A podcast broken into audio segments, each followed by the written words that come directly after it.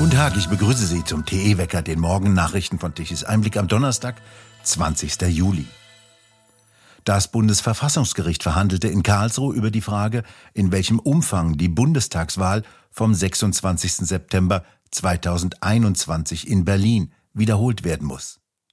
Zur Wahl in Berlin sind mindestens neun Wahlprüfungsbeschwerden eingegangen, eine davon von Tichys Einblick-Lesern, die von Tichys Einblick und seinen Lesern sowie der Atlas-Initiative unterstützt wurden. Das Gericht in Karlsruhe wählte die Beschwerde der CDU-CSU-Bundestagsfraktion aus. Doch in allen Parteien geht die Angst um, die Wähler könnten anders wählen als damals. Staatsrechtler Ulrich Vosgerau vertritt die Beschwerden der TE-Leser vor Gericht. Herr Vosgerau, wie schätzen Sie denn das Verfahren nach dem Verhandlungstag in Karlsruhe ein? Äh, Im Zentrum dieses Verfahrens steht eine Frage, die so nie wirklich abgeklärt worden ist. Es ist ja auch ein einzigartiges Verfahren, denn bisher hat es in der Geschichte der Bundesrepublik kein solches Verfahren gegeben. Und es steht einfach die Frage im Vordergrund, oder darum dreht sich hier alles, wie viel die Einspruchsführer eigentlich beweisen müssen. Das Wort beweisen muss hier in Anführungszeichen stehen, denn wir sind ja nicht in einem Zivilprozess, sondern wir sind in einem Prozess vor dem Bundesverfassungsgericht, wo eindeutig der Untersuchungsgrundsatz gilt. Der Untersuchungsgrundsatz ist genau das, was im Verwaltungsrecht Amtsermittlungsgrundsatz heißt. Und das bedeutet eben, dass der Bürger keinen Beweis für seine Ansprüche führen muss, sondern er muss seine Ansprüche natürlich plausibilisieren reagieren. Man kann nicht mit irgendwelchen Gerüchten oder Behauptungen das Bundesverfassungsgericht zur Arbeit treiben. Man muss schon äh, plausibilisieren und, und, und klar machen und sinnvoll begründen, warum man denn meint, dass Wahlfehler passiert sind, die dann auch mandatsrelevant sein könnten. Aber wenn man dies geleistet hat, dann ist es die Aufgabe des Gerichts, selber die Wahrheit zu erforschen und den notwendigen Beweis zu erheben. Das hat da der Verfassungsgerichtshof von Berlin ja in mustergültiger Weise getan mit dem bekannten Ergebnis der vollkommenen Neuwahl. Und genau dasselbe muss das Bundesverfassungsgericht auch tun. Das folgt aus Paragraph 26 des Bundesverfassungsgerichtsgesetzes. Und während der Verhandlung ging da der Streit hin und her. Also gerade der Deutsche Bundestag und sein Vertreter, der natürlich an einer, möglichst an einer geringen Wiederholung, an einer kaum stattfindenden Wiederholung äh, interessiert ist, die haben das immer so gedreht, als müsste der Einspruchsführer, hier also CDU, CSU Bundestagsfraktion, quasi ihren Punkt beweisen. Und wenn sie nicht beweisen können, dass Mandatsrelevanz äh, gegeben ist, dann ist die Beschwerde abzuweisen. Das ist eindeutig nicht richtig. Dazu führt schon die Überlegung, dass ja der Beweis in Anführungszeichen, den der Einspruchsführer bringen könnte, ja immer nur beruhen könnte auf den Wahlprotokollen, die eben in den Wahllokalen angefertigt worden sind.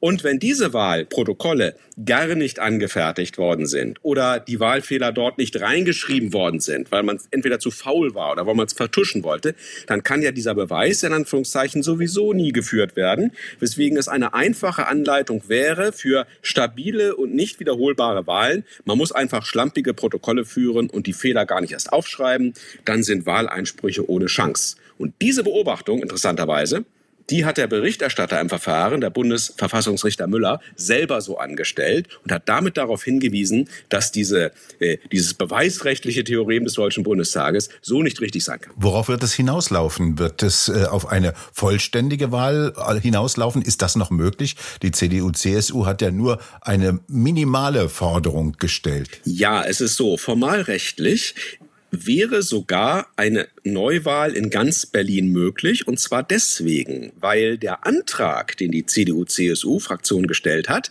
ungewöhnlicherweise offen formuliert ist. Das heißt, es wird nicht eine bestimmte Rechtsfolge beantragt und dann vielleicht andere Rechtsfolgen im Wege von Hilfsanträgen, wie es üblich ist, sondern im Antrag der CDU-CSU-Bundestagsfraktion wird von Anfang an einfach gesagt, das Bundesverfassungsgericht möge nach seinem eigenen Ermessen eine angemessene Regelung treffen in der Begründung des CDU-Antrages, und das ist in der Tat dann auffällig, wird nicht begründet, warum es überhaupt Neuwahlen in ganz Berlin geben könnte, sondern es wird eben nur begründet, warum es in sechs Bezirken Neuwahlen geben soll. Und dann, nochmal interessanter, nur in zwei dieser sechs Bezirke, ich glaube Reinickendorf und Pankow, soll eine wirkliche, vollumfängliche Neuwahl stattfinden. Und in den übrigen vier Bezirken soll nach dem Willen der CDU-CSU-Bundestagsfraktion etwas ganz Komisches stattfinden, was es in der Geschichte noch nicht gegeben hat, nämlich eine Wahlwiederholung nur mit Zweitstimmen.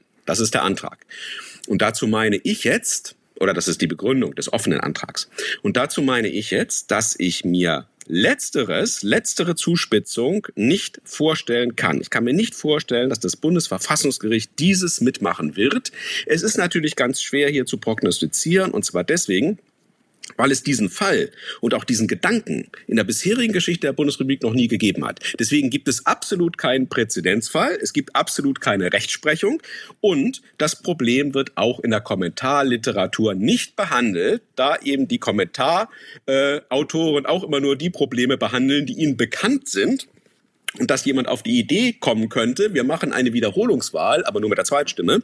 Darauf sind bisher die Kommentarautoren noch nicht gekommen. Und deswegen weiß man nicht, ob es sowas geben kann. Mir persönlich und auch anderen Verfassungsrechtlern scheint der Gedanke, wir machen eine Wiederholungswahl nur mit Zweitstimme, ähm, völlig abstrus zu sein. Ich halte das nicht für verfassungsrechtlich denkbar, denn Wiederholungswahl bedeutet, das sagt ja das Wort, dass die Wahl wiederholt wird. Und die Wahl findet eben mit zwei Stimmen statt zum Deutschen Bundestag. Und wenn die Wahl wiederholt werden muss, dann muss sie selbstverständlich mit beiden Stimmen äh, wiederholt werden. Der Wahlakt mit den zwei Stimmen ist meines Erachtens ein völlig ähm, einheitlicher Vorgang, der nicht künstlich durchtrennt werden darf, denn die Wähler wählen ja auch immer strategisch mit Erststimme und Zweitstimme und ste stellen häufig ihre Erst- und Zweitstimme aufeinander ab, dass da eine bestimmte Kombination irgendwie entsteht. Also dieser Vorschlag der CDU, der eben dazu führen soll, dass alle Direktmandate erhalten bleiben und sich nur an der Zusammensetzung einiger Hinterbänkler dann etwas ändert. Also es könnte dann dazu führen, beispielsweise, dass ein Berliner äh, Abgeordneter auf hinteren letzten Plätzen rausfliegt und dafür einer aus Rheinland-Pfalz reinkommt, der bisher noch nicht wusste, dass er Bundestagsabgeordneter ist.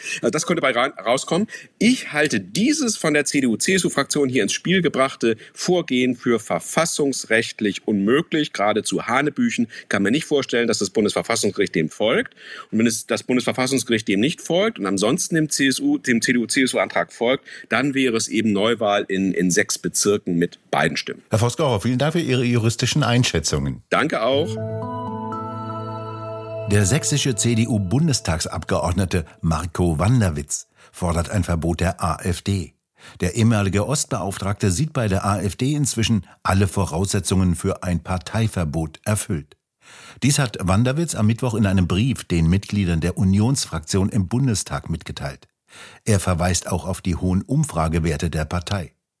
Der CDU-Politiker verlor bei der letzten Bundestagswahl seinen Wahlkreis Chemnitzer Umland an die AfD. Über die Landesliste zog er dennoch in den Bundestag ein. Das Umfrageinstitut Ipsos sieht mittlerweile die Alternative für Deutschland bei 22 Prozent. Die CDU-CSU kommt nach dieser Umfrage mit 26 Prozent auf Platz 1, gefolgt eben von der AfD. Es folgt dann die SPD mit 18 Prozent, Grüne mit 14 und die FDP mit 7. Die Linke hält danach knapp die 5-Prozent-Hürde und wäre damit weiterhin im Parlament vertreten. Bei der Klausurtagung der CSU im bayerischen Andex am Mittwoch hat Parteichef Markus Söder eine Senkung der Mehrwertsteuer auf Grundnahrungsmittel auf Null vorgeschlagen. Söder sagte bei der Pressekonferenz mit CSU-Landesgruppenchef Dobrindt, die CSU fordere Null Mehrwertsteuer für Lebensmittel, Grundnahrungsmittel und nicht nur für Gemüse, nicht nur für Bio, sondern auch für Fleisch, für Fisch, für Milch, für alle Dinge, die Grundnahrungsmittel bedeuten.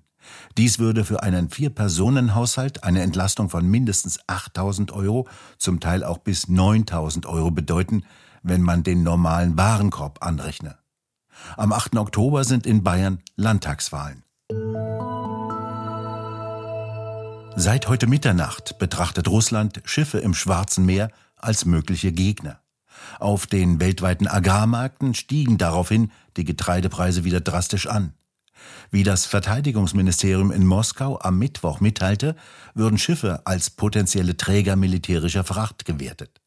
Der Kreml hatte das Getreideabkommen nicht mehr verlängert, das im vergangenen Sommer unter Vermittlung der Vereinten Nationen und der Türkei zustande gekommen ist. Daraufhin wurden fast 33 Millionen Tonnen Getreide per Schiff über das Schwarze Meer ins Ausland exportiert. Dieses Abkommen hatte seinerzeit mitgeholfen, die weltweiten Agrarpreise wieder zu senken. Die waren im vergangenen Jahr nach Kriegsausbruch zunächst extrem angestiegen. Vor dem russischen Einmarsch gehörte die Ukraine noch zu den wichtigsten Getreideexporteuren der Welt, die rund 100 Millionen Tonnen Getreide im Jahr lieferten. Es kommen derzeit erhebliche Mengen an Getreide aus der Ukraine über Eisenbahn und Lkw in die EU und führten zu bisher niedrigen Getreidepreisen. Allerdings können die Mengen über Straßen- und Eisenbahntransport bei weitem nicht die Mengen erreichen, die mit Schiffen transportiert werden können. So wurde im Mai dieses Jahres nur noch 30 Prozent der Landwirtschaftsgüter per Schiff über das Schwarze Meer ausgeführt, wie das Landwirtschaftsministerium der Ukraine mitgeteilt hatte. Importe von ukrainischem Getreide sorgen seit einiger Zeit bei europäischen Bauern für Empörung. Die EU hatte nach Kriegsbeginn die Zölle auf ukrainische Importe aufgehoben. Dies führte zu Preisen, mit denen die europäischen Bauern nicht konkurrieren können. Zudem werden immer wieder Vorwürfe laut, dass die europäischen Bauern nach hohen und damit teuren EU-Auflagen produzieren müssen, die in der Ukraine dagegen nicht. So gelten seit Mai Einschränkungen für Getreideimporte aus der Ukraine für die Länder Bulgarien, Polen, Ungarn, Rumänien und der Slowakei.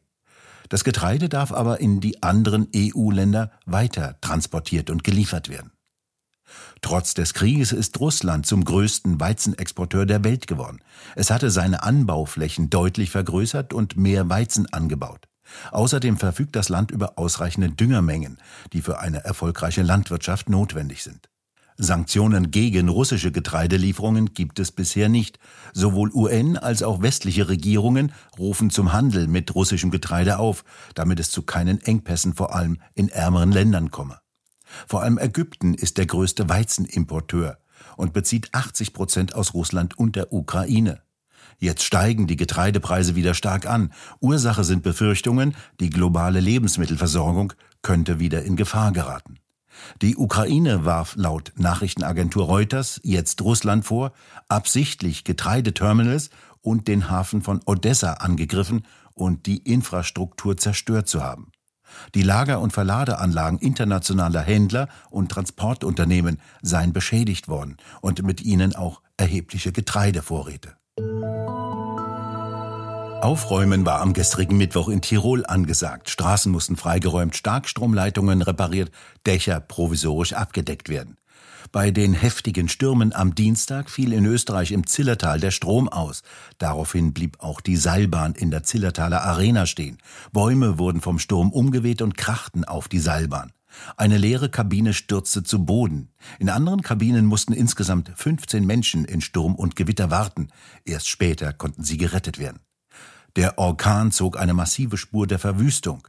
Hunderte von Bäumen wurden an der Brennerautobahn umgeknickt. Und nein, es war nicht die Klimakrise, solche Unwetter gab es auch früher schon. Heute bleibt es dagegen weitaus friedlicher. Im Norden ist es heute wechselhaft mit einer Mischung von ein wenig Sonne, vielen Wolken und Regenschauern. Der Süden dagegen bleibt meist trocken, Sonne und Wolken wechseln sich ab und die Temperaturen bewegen sich um die 25 bis 27 Grad. Im Norden wie in Hamburg erreichen sie kaum 20 Grad und an der Küste bleiben sie sogar darunter. Und nun zum Energiewendewetterbericht von Tichys Einblick. Gestern Mittag benötigte Deutschland eine elektrische Leistung von 68 Gigawatt. Die Windräder konnten um 12 Uhr lediglich 6 Gigawatt an elektrischer Leistung liefern. Und die Photovoltaikanlagen konnten um 12 Uhr nur 30 Gigawatt liefern. Das ist etwa die Hälfte der sogenannten installierten Leistung. Unsinn ist die Aussage, es seien Photovoltaikanlagen und Windräder bereits mit 130 Gigawatt Leistung installiert und die könnten Deutschland mit Strom versorgen. Wenn Wind und Sonne nicht wollen, kommt da gar nichts raus. Nur Kohle, Gas und Kernkraftwerke können eine sogenannte gesicherte Leistung liefern. CDU, FDP und Grüne haben mit Begeisterung Kraftwerke abgeschaltet und daher musste gestern Mittag sogar um die Mittagszeit um 12 Uhr immer noch eine elektrische Leistung von 2,8 Gigawatt aus den Nachbarländern importiert werden und abends um 20 Uhr dann sogar wieder 11 Gigawatt zu einem sündhaft teuren Strompreis von 123 Euro pro Megawattstunde. Wir bedanken uns fürs Zuhören. Schön wäre es, wenn Sie uns weiterempfehlen. Weitere aktuelle Nachrichten lesen Sie regelmäßig auf der Webseite tichiseinblick.de und wir hören uns morgen wieder, wenn Sie mögen.